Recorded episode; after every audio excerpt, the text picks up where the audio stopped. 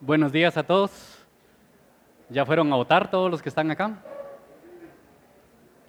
Mm, los que no, por favor vayan a votar después de este servicio.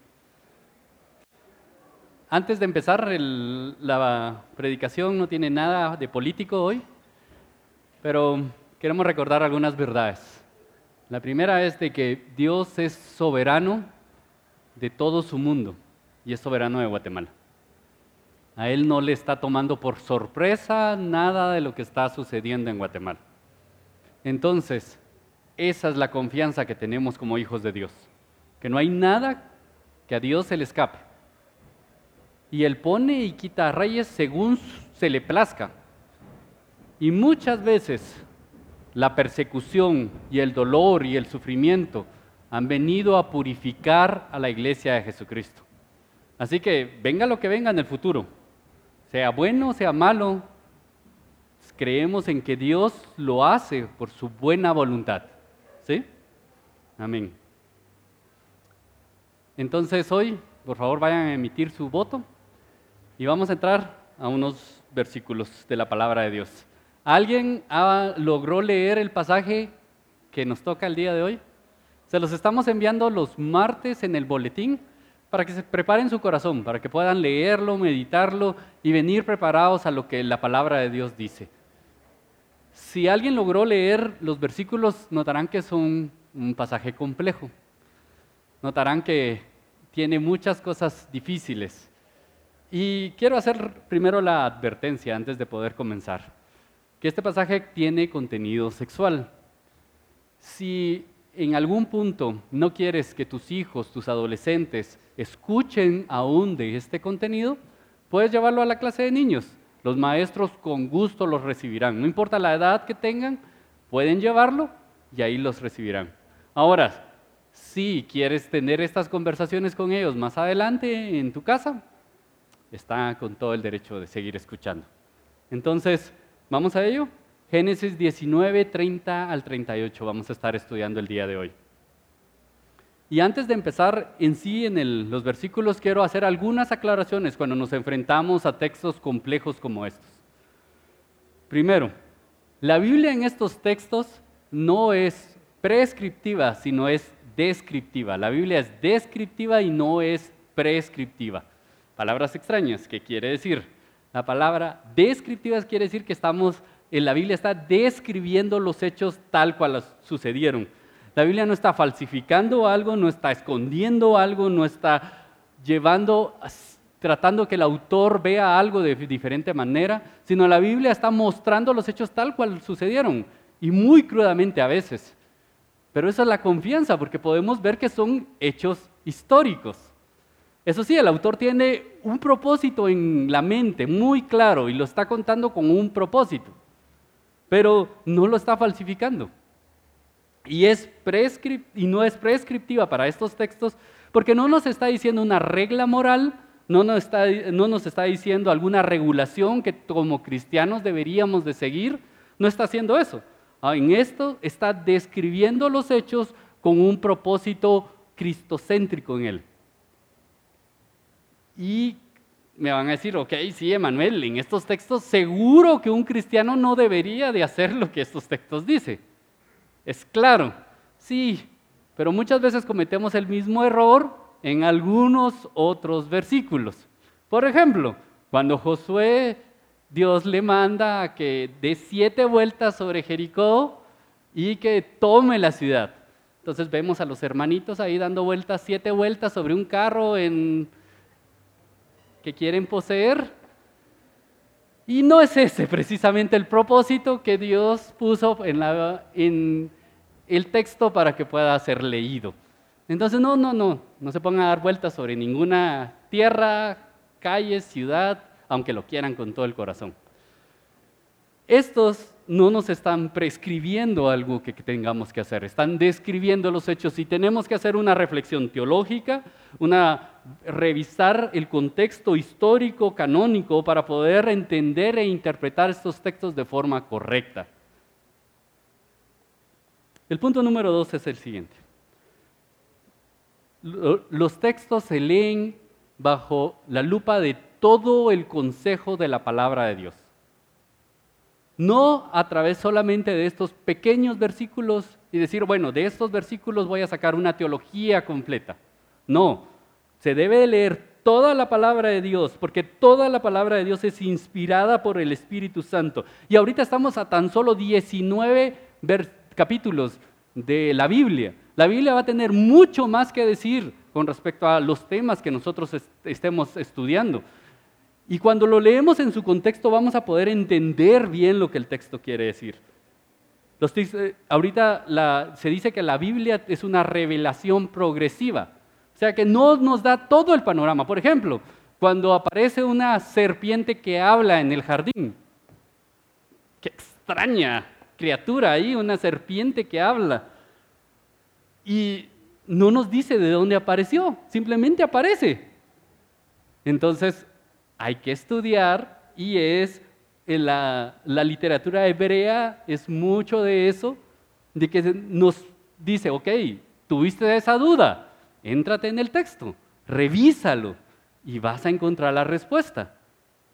Yo creo que Dios lo hizo muy a propósito, porque muchas veces nos gusta encontrar las cosas rápidas y especialmente en esta generación de microondas, ¿verdad? Nos gusta decir, ok, metemos cinco minutos, calentamos y comemos. Pero no, hay que hacer un trabajo exhaustivo, hay que prepararnos y esto no es simplemente por conocer más de la palabra de Dios, sino es porque conociendo más de la palabra, conocemos más a nuestro Creador, conocemos más su revelación, lo amamos y lo servimos de mejor manera. Y la tercera es que toda la palabra de Dios muestra el Evangelio. Todo apunta a Cristo.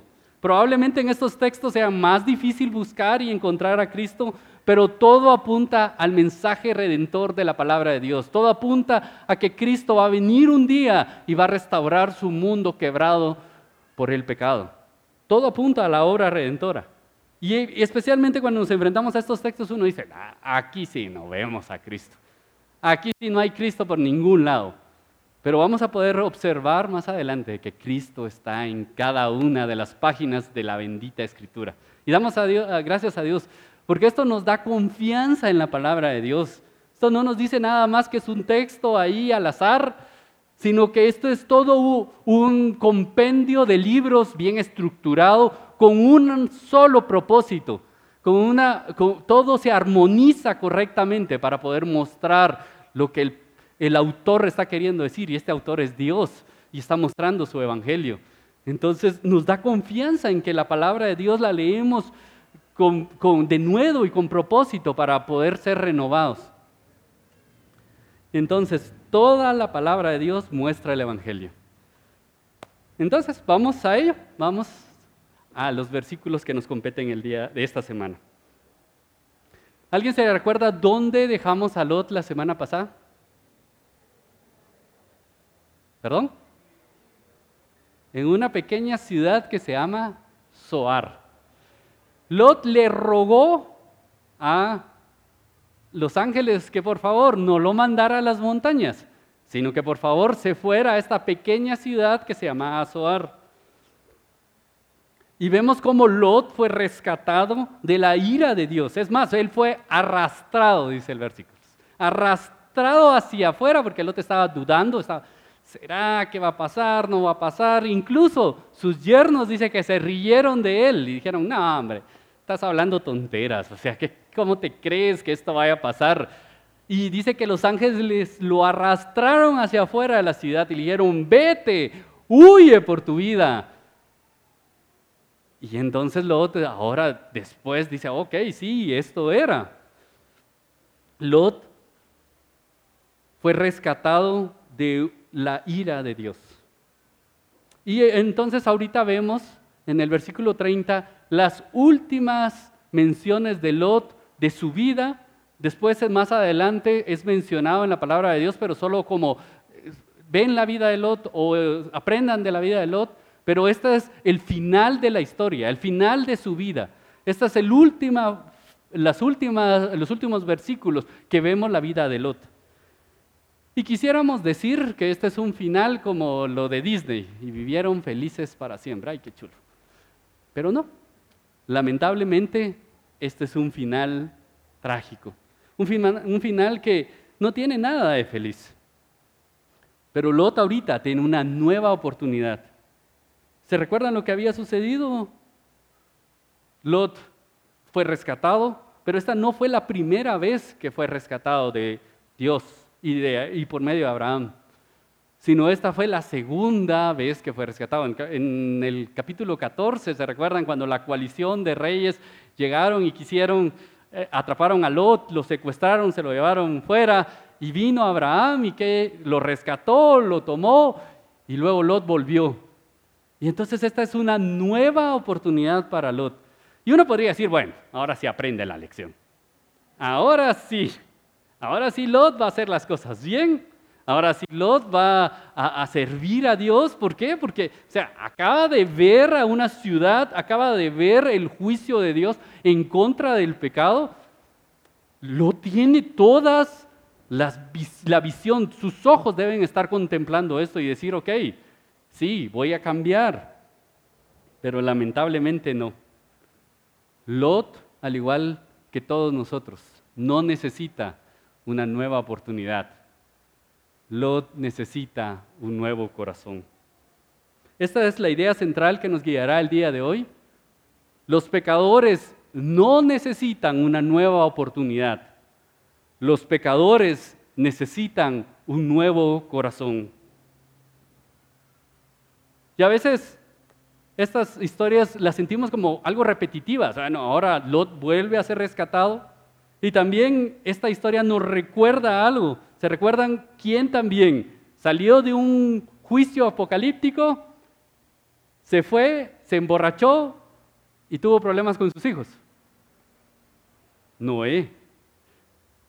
Este tiene un paralelo muy significativo a lo que sucedió con Noé. Dios envía, perdón, Dios envía un juicio apocalíptico, Él preserva a algunas personas por amor a su pacto y esas personas, las primeras acciones que realizan son pecaminosas.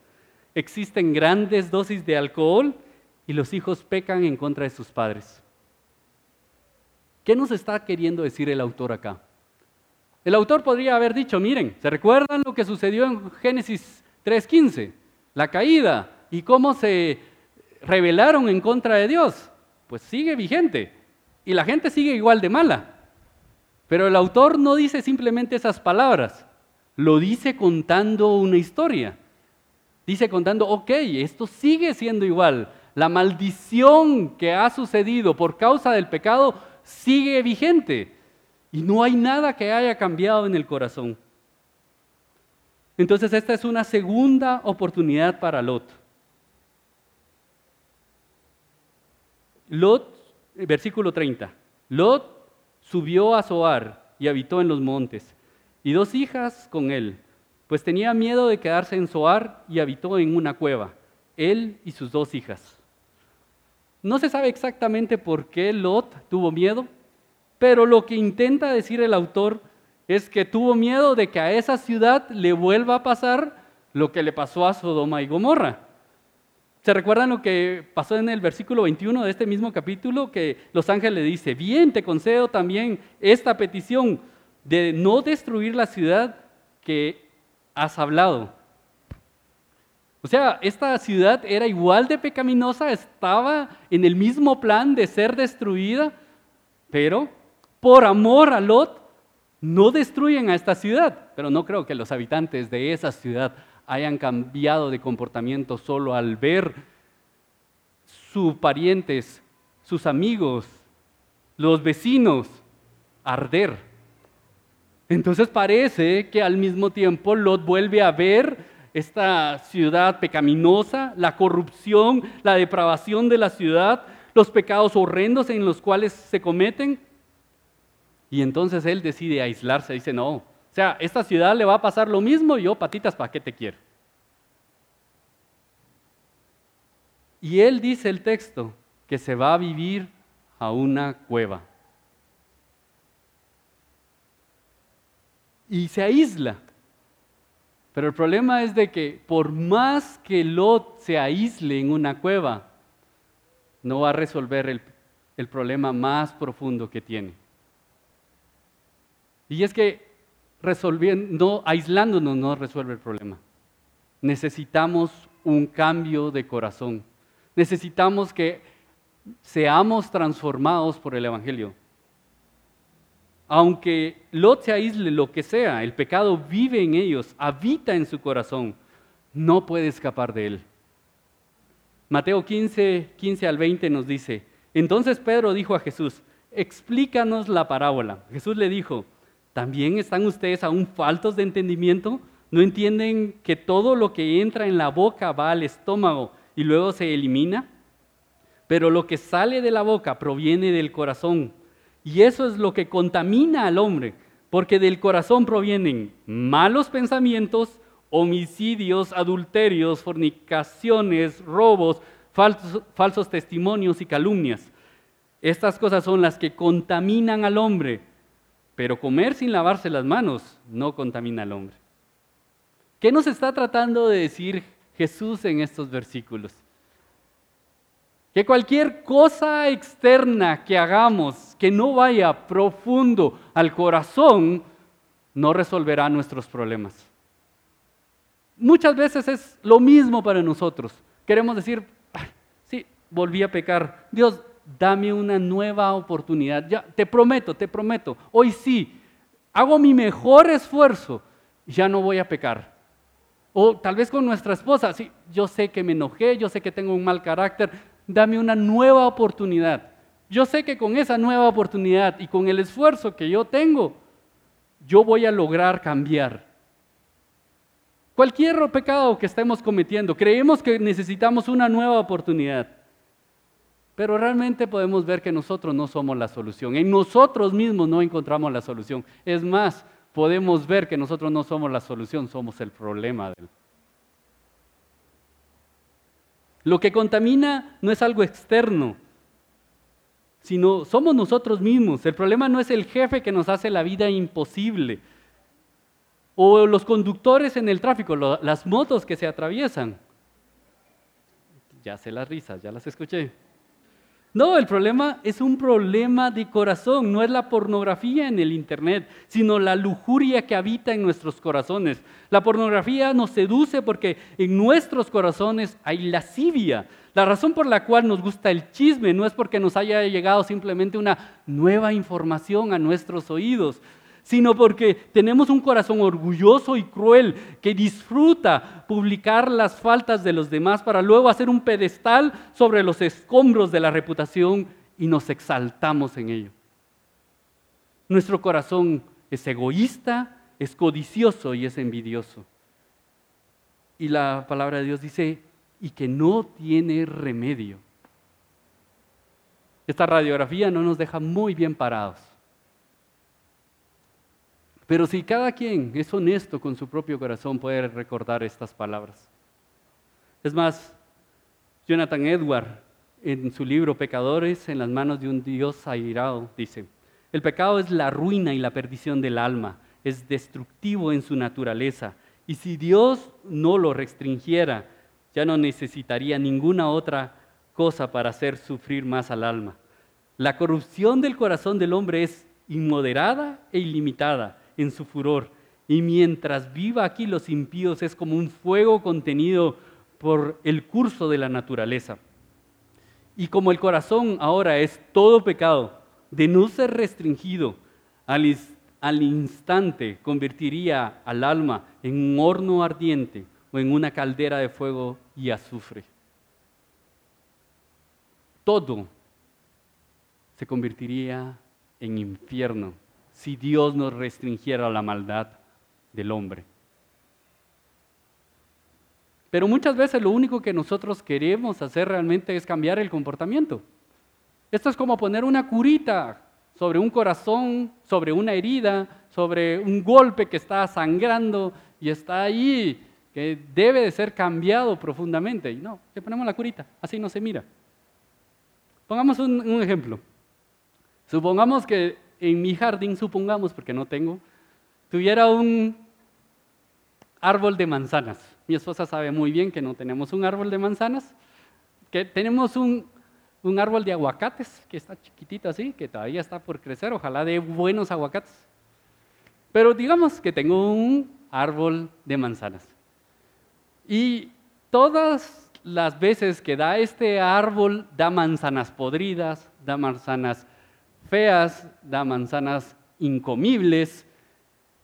Y mi esposa me dice muy amablemente, Emanuel, por favor, haz algo con ese árbol, mira, o lo cortas o haces algo porque ese árbol solo ocupa espacio. Y yo le digo, no tengas pena, yo lo resuelvo, como todos los buenos hombres, ¿verdad? Yo lo resuelvo, yo lo hago. Entonces vengo yo y agarran, voy con una escalera, agarro, voy a Walmart y compro una, las manzanas más rojas que encuentre en Walmart, consigo una engrapadora industrial, me subo a la escalera y comienzo a engrapar cada una de las manzanas. Quito las manzanas podridas e engrapo nuevas manzanas en todo el árbol. Tal vez a lo lejos ese árbol se va a ver hermoso, rojo y un árbol que funciona muy bien. Pero mi esposa va a estar pensando por dentro, Emanuel no resolvió el problema de fondo. Esto simplemente es ponerle una curita. Estas manzanas, ¿cuánto durarán? ¿Cuánto duran unas manzanas si no están en, en el árbol? unas dos semanas, tres semanas y mucho si están en el refrigerador. Pero tarde o temprano esas manzanas volverán a estar podridas, volverán a quedarse totalmente sin fruto. Y eso es precisamente, necesita algo de raíz, se necesita vida que, fluya desde, el árbol. Esas manzanas no están amarradas a la vida, por lo tanto, esas manzanas van a morir irreparablemente. Y es lo mismo que muchas veces hacemos nosotros. Cambiamos simplemente el comportamiento. Oh, sí, ya, sé, ya sé, esto es lo que no quiero. Yo no debo de decir estas palabras, o yo no debo de comportarme de tal manera. Entonces lo voy a intentar cambiar. Y simplemente estamos cambiando las manzanas, pero no estamos cambiando profundamente. Otra vez, el pecador no necesita una nueva oportunidad necesita un nuevo corazón. Y debemos aclarar que esto no quiere decir que, no debemos de tener cuidado con lo que vemos o en las situaciones que estamos. Dios no nos llama a eso. Debemos de ser cuidadosos de las cosas externas. Pero debemos de reconocer que las cosas externas no son lo que nos llevan a pecar, sino porque ya tenemos un corazón que está influenciado por esas cosas, por la corrupción. Entonces nuestro corazón responde por eso. Y entonces el corazón de las hijas de Lot responden de esa manera. En los siguientes versículos vemos cómo se desarrolla el pecado en las hijas de Lot. Vemos una radiografía muy clara de cómo funciona el pecado, cómo desde su concepción hasta su nacimiento, todo el ciclo de vida del pecado. Y esto tal vez nos ayuda a nosotros a comprender cómo el pecado llega a nuestra vida. Entonces vamos a ello. es bien fácil la estructura. Es la planificación, la ejecución, el resultado. La planificación en el versículo 31 y 32, la ejecución del 33 al 35 y el resultado de 36 al 38. Vamos a ver la planificación. Entonces la mayor dijo a la menor, nuestro padre es viejo y no hay ningún hombre en el país que se llegue a nosotras, según la costumbre de toda la tierra. Ven, hagamos que beba vino nuestro Padre y acostémonos con él para preservar nuestra, nuestra familia por medio de nuestro Padre. ¡Wow! ¡Qué horrible! Esto no parece que debería estar en el canon bíblico. Esto parece más de una serie de televisión una serie de televisión trágica. La hija mayor comienza a idear un plan para resolver todos sus problemas. Y, escuchen la aseveración que ella hace. Nuestro padre es viejo y no hay ningún hombre en el país. Eso es cierto. ¿Cómo? Acaba de salir de Soar. Ahí había, fijo, muchos hombres. Es más, tenía Abraham unos cuantos kilómetros Y ellos podrían haber regresado a Abraham y decirle otra vez, Abraham, mira, yo sé que me rescataste una vez, pero otra vez, por favor, rescata a nuestra familia de nuevo. Acobíjanos, danos con quién casarnos. Yo no creo que Abraham haya sido malo y haya dicho, no, no, no, no, quédense ustedes como están. Pero parece que ella está haciendo una exageración, una declaración inflamada para justificar sus acciones. Ella está tratando de justificar en su mente y en la mente de su hermana las acciones pecaminosas y horrorosas que están a punto de realizar. Nuestra situación es tan terrible y desesperada que no podemos hacer nada más que recurrir a esta última medida que nos queda. Así sucede muchas veces en nuestra mente. Nos engañamos a nosotros mismos para justificar nuestro pecado.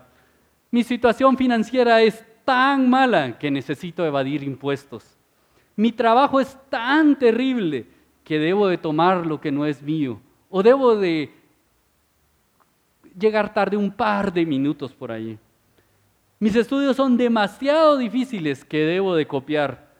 Mi esposo o mi esposa es tan terrible que no me queda más que enojarme y maltratarlo en contra de él porque él es tan malo. Mi día ha sido tan duro y fastidioso que definitivamente tengo el derecho de estar frustrado y enojado con mis hijos. Tengamos mucho cuidado, hermanos, de no incrementar la severidad de nuestra situación para justificar nuestro pecado. Muchas veces, muchas veces he escuchado esto. Es que usted no sabe, hermano, Usted no sabe, pastor, el día que he tenido, la semana que he tenido. Y yo quiero olvidar todo eso. Y por lo tanto tuve que caer en pecado. O usted no sabe el dolor que tengo. No sabe cuánto me he, he sufrido por esta pérdida. Por tanto, tengo que ver esta película. Oigan, circunstancias difíciles no justifican acciones pecaminosas. Circunstancias difíciles no justifican acciones pecaminosas.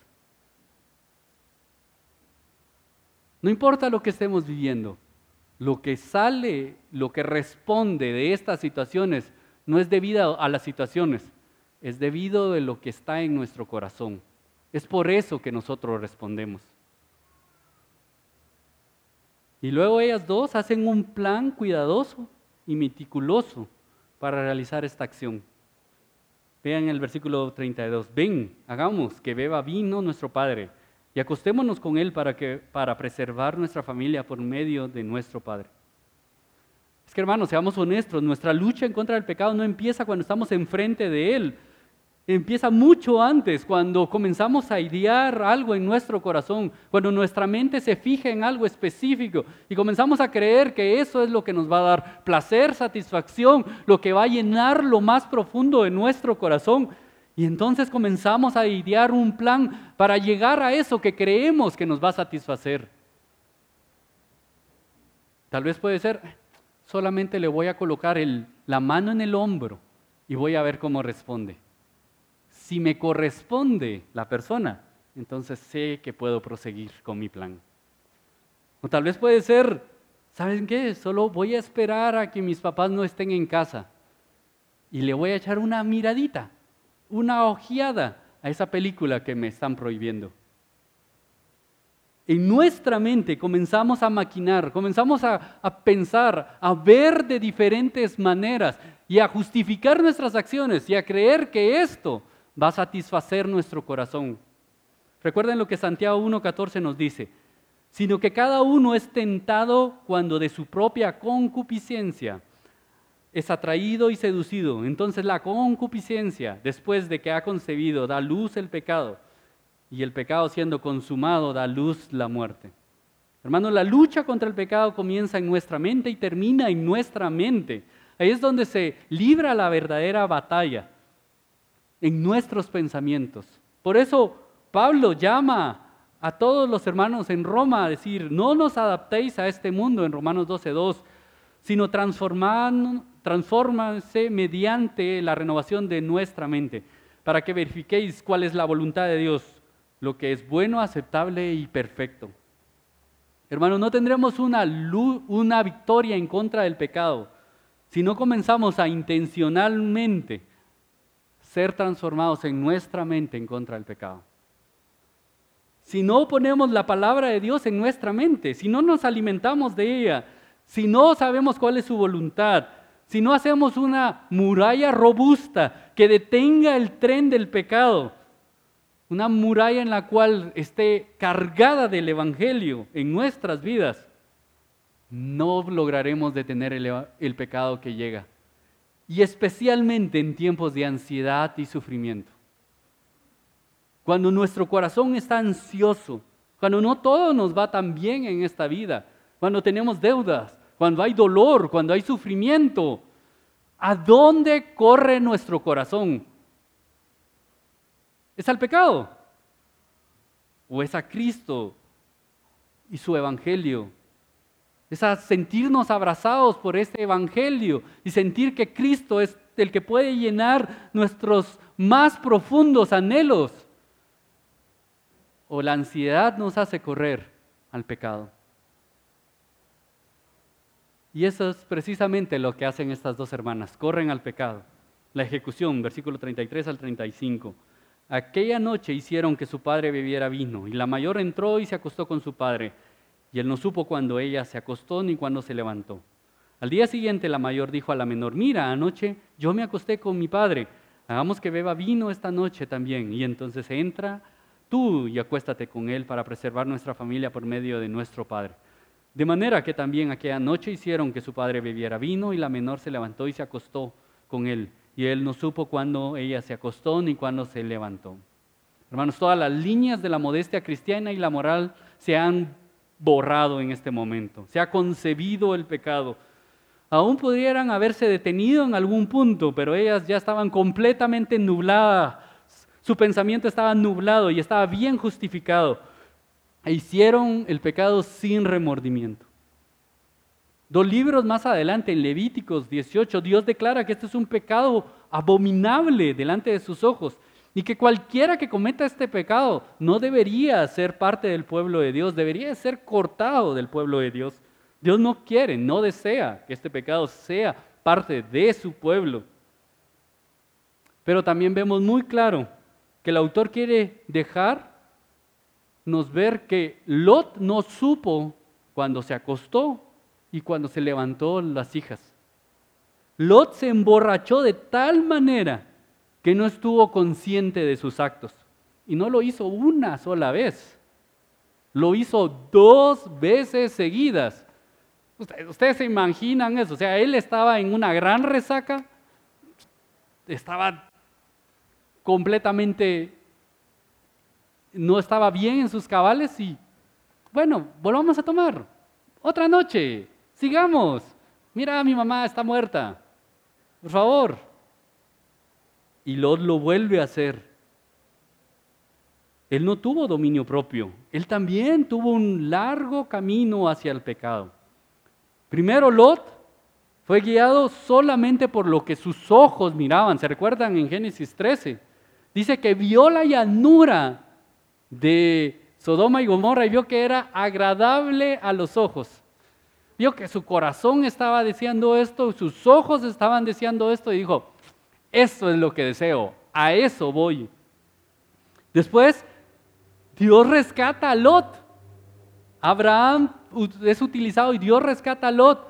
Y tal vez esta había sido una advertencia, pero Lot hizo oídos sordos a esa advertencia y aún así se mantiene en la ciudad, conserva la relación con esta ciudad pecaminosa.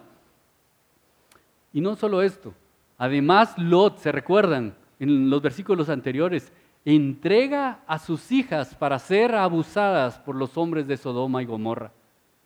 ¿Saben cuál es lo irónico de esta situación? Que ahora sus hijas abusan de él. Lot no simplemente es una víctima en esta situación.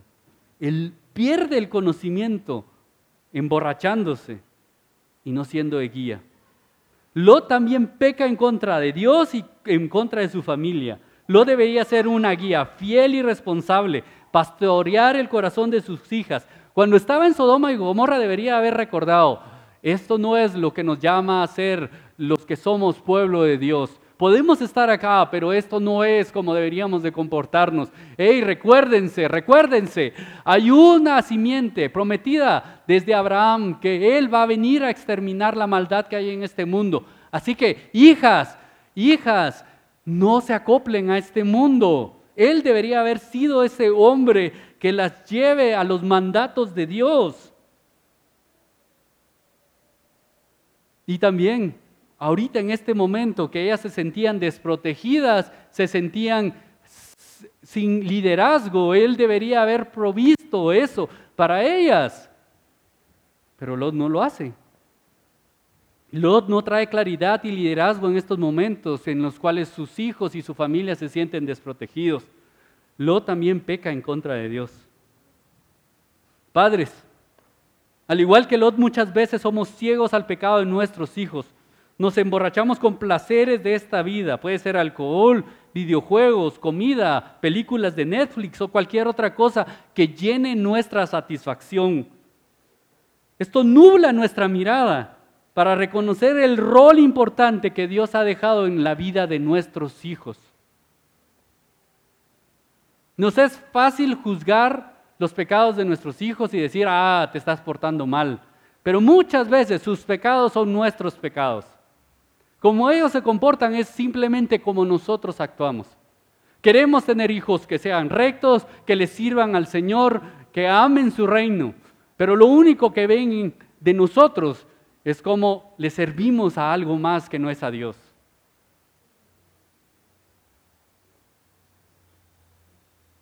Ted Tripp, en su libro Cómo pastorear el corazón de tu hijo, cuenta una historia. Dice que una familia estaba teniendo problemas al tratar de educar y que sus hijos se comportaran bien. Entonces viene y le dice, ¿sabes qué, hijos? Vamos a hacer algo. Vamos a escribir un papel con tu nombre cada vez que hagas una buena acción, cada vez que hagas tus quehaceres, cada vez que hagas bien lo que tenés que hacer en casa. Vamos a escribir y lo vamos a meter en una botella. a fin de año vamos a sacar un nombre de esa botella. Y si es tu nombre el que sale de esa botella, lo que vamos a hacer es que te vamos a dar un gran regalo. Vas a ser muy bien recompensado por tu buena actitud, por tu buen comportamiento. Y los hijos lo hicieron. Y ¿saben qué? Dice Ted Trip. Funcionó maravillosamente. Fue una herramienta efectiva para enseñar a los niños. Les enseñó a ser egoístas. Les enseñó a hacer cosas por motivos equivocados les enseñó a ganar la aprobación de los padres y por lo tanto a que su nombre estuviera en el frasco. Aprendieron de forma rápida qué cosas hacer para que sus nombres fueran puestos en el frasco y cómo maximizar el número de veces por el mínimo esfuerzo. Se convirtieron en manipuladores del sistema. Cuando la madre no estaba presente para chequear la buena conducta, no tenían sentido ser bueno. El sistema alejó a esta familia de las acciones bíblicas que resultan de los motivos bíblicos. Hermanos, cuando vemos a nuestros hijos pecar, los apuntamos a Cristo, a su necesidad de Cristo, a cómo, sí, ellos no se logran comportar al estándar que Dios tiene, sí, er, decirle, hijo, yo sé que te cuesta igual que a mí. Yo también me cuesta seguir a Cristo, pero por favor, Juntos vayamos a Él. Tu corazón no necesita comportarse bien, tu, corazón necesita ser transformado por Cristo. Hombres, líderes de hogar, Dios nos ha encomendado la responsabilidad de guiar, amar, servir, liderar y pastorear el corazón de nuestros hijos. Una responsabilidad que no podemos delegar, olvidar o minimizar. Una responsabilidad que debe modelarse en todo lo que hacemos. No solamente los domingos, una responsabilidad que tiene resultados eternos.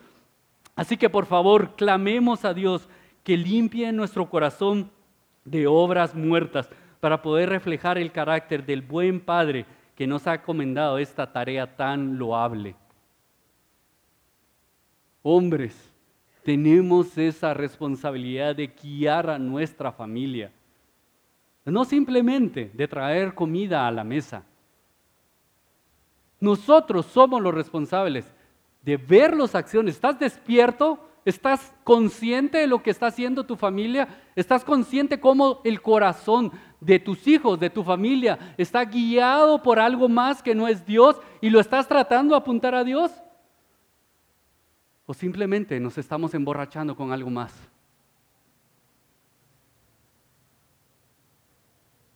Lot también ha pecado en contra de Dios. Y el resultado lo podemos ver en los siguientes versículos. Versículo 36 al 38, el resultado. Y las hijas, y las dos hijas de Lot concibieron de su padre. Y la mayor dio a luz un hijo y lo llamó Moab. Él es el padre de los moabitas hasta hoy. Y en cuanto a la menor, también ella dio a luz un hijo y lo llamó Ben Anin. Él es el padre de los amonitas hasta hoy.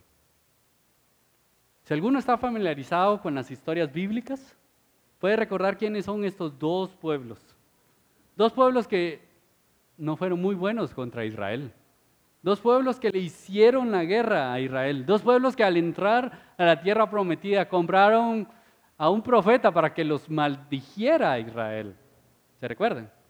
Dos pueblos que fueron muchas veces en contra del pueblo de Dios. Y cuando fueron a cautiverio ellos también se unieron a los babilónicos para atacar al pueblo de Israel. Este pueblo de Moab fue terrible en contra del pueblo de Dios.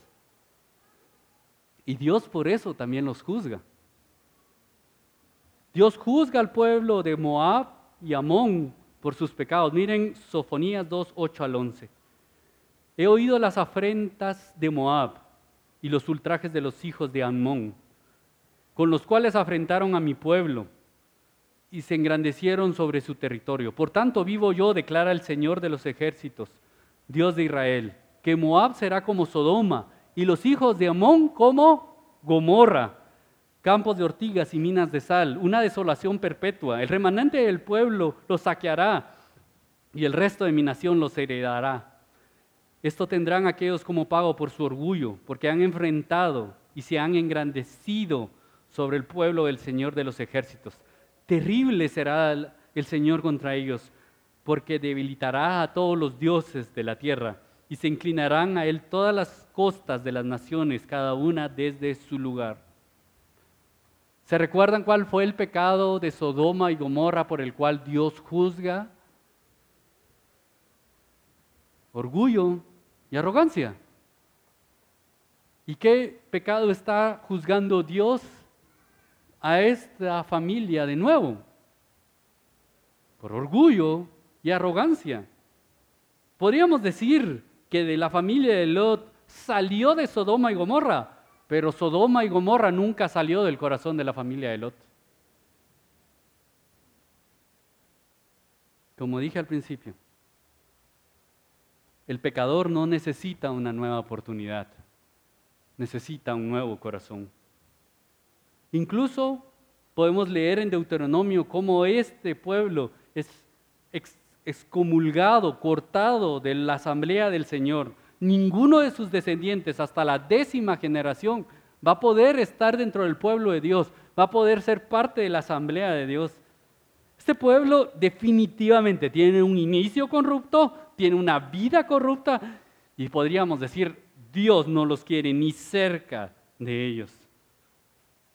Este pueblo podríamos decir que no tiene salvación.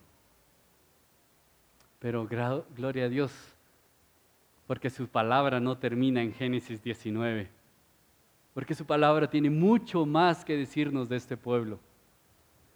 En Mateo 1 leemos la genealogía de Jesús y leemos cada una de sus, de sus padres y menciona solo ciertas mujeres en, esos, en esa genealogía. Raab, Fares y menciona a otra mujer, Ruth. ¿Alguien se acuerda de qué pueblo era Ruth? De Moab. Dios redimiendo lo que no era posible redimir. Dios redimiendo un pasado corrupto, un inicio corrupto, una vida corrupta, por gloria de su nombre. ¿Y de dónde y quién era madre? Fue madre de Isaí y luego del rey David. Y del rey David vino el Salvador del mundo, aquel que iba a cambiar toda la estructura humana, aquel que iba a cambiar nuestros corazones, aquel por el cual nosotros podemos tener un nuevo corazón que late por las cosas que Dios quiere. No, Cambiar de comportamiento no nos va a ayudar en nada. Son manzanas que se van a podrir después. Dios quiere algo profundo, quiere un cambio de corazón. Así como los moabitas, nosotros también habíamos sido excluidos de la asamblea de Dios. Así como los moabitas en una concepción de pecado, también nosotros habíamos sido concebidos en pecado así como los moabitas, de que no merecíamos estar dentro del pueblo de Dios, así también nosotros no merecemos estar en el pueblo de Dios. Pero por pura gracia Dios nos salva. Pero, ¿se recuerdan esas palabras? Por el gran amor que Dios tuvo, Él dio a su Hijo para que nadie que crea en Él se pierda, mas tenga vida eterna. Y esa es la promesa que hay en Ezequiel. Ezequiel 36, 26 al 28 dice, además os daré un nuevo corazón, amén. Y pondré un espíritu nuevo dentro de vosotros. Quitaré de, de vuestra carne el corazón de piedra y os daré un corazón de carne. Pondré dentro de vosotros mi espíritu y haré que andéis en mis estatutos y cumpláis cuidadosamente mis ordenanzas. Habitaré en la tierra que te di a vuestros padres y seréis mi pueblo y yo seré vuestro Dios. Esa es la promesa en la cual nos podemos aferrar el día de hoy. Que no es el cambio de comportamiento, que no son mis acciones, que no es lo que yo hago, sino es en esa cruz hermosa, es en ese madero que podemos ir y aferrarnos, aún en medio de nuestra maldad, aún en medio de nuestro pecado, podemos aferrarnos a esa cruz. Wendy Bello, en su libro Un corazón, un corazón nuevo, nos dice de esta manera. Así es como obtenemos el nuevo corazón. Así es como Dios completó la obra, la promesa del pacto que hizo desde el principio. Nos dio a Cristo por gracia. Es Cristo quien cambia el corazón de piedra en corazón de carne. Él es, es Él quien pone en nosotros el deseo de amar a Dios de obedecerle, de seguirle, de honrarle, de vivir para su gloria. Por eso se llama Evangelio, porque no hay mejor noticia que saber que antes estaba muerta, pero ahora vivo. Y no depende de mí, Dios lo hizo todo. Amén, hermanos, no depende de nosotros. Si hoy, hermano mío, estás cansado de tanto pecar, ya te has enfrascado en un pecado que es recurrente en tu vida, y que ya no quieres volver a pecar, no simplemente enfócate en el pecado, enfócate en Cristo y su Evangelio. Enfócate en que Él puede cambiar tu corazón. No lo hagas por las motivaciones erróneas, no lo hagas simplemente por no querer verse mal, sino haz ese cambio porque quieres amar y servir de mejor manera a tu Dios. Dios cambia corazones. Los músicos pueden pasar, por favor. Esa es la gracia salvadora que cambia nuestras vidas. Esa es la gracia que cambia profundamente nuestros anhelos y deseos, nuestras pasiones, todo. Ese es un corazón nuevo que Dios nos dará. Un corazón que puede amarle, que sus estatutos los deseamos, los anhelamos, son más dulces que la miel para nuestro corazón. Leonard Ravenhill dice, hay dos clases de personas en el mundo, solo dos clases, no negros o blancos, ni ricos o pobres, sino muertos en el pecado o muertos al pecado. Oye, amigo, si has venido esta mañana y sientes que tú no has sido renovado por el Espíritu Santo, si sientes que tu corazón aún no ha sido cambiado por la verdad, que no tienes un nuevo corazón, te imploro, te pido, por favor, ve a Cristo. Muestra la verdad, ve la verdad que hay ahí en Cristo Jesús y abrázalo. Tu corazón puede ser cambiado, transformado por Él. Si hoy quieres hacerlo, te pido que busques a uno de los pastores o alguno de los diáconos o alguno del staff que esté ahí. Por favor, no te vayas esta mañana sin la oportunidad de ser transformado por la obra milagrosa de un nuevo corazón. Que Dios nos lleve cada día a ser transformados por su evangelio y ese evangelio transforme nuestro corazón cada día. Adoremos al Señor por lo que Él ha hecho.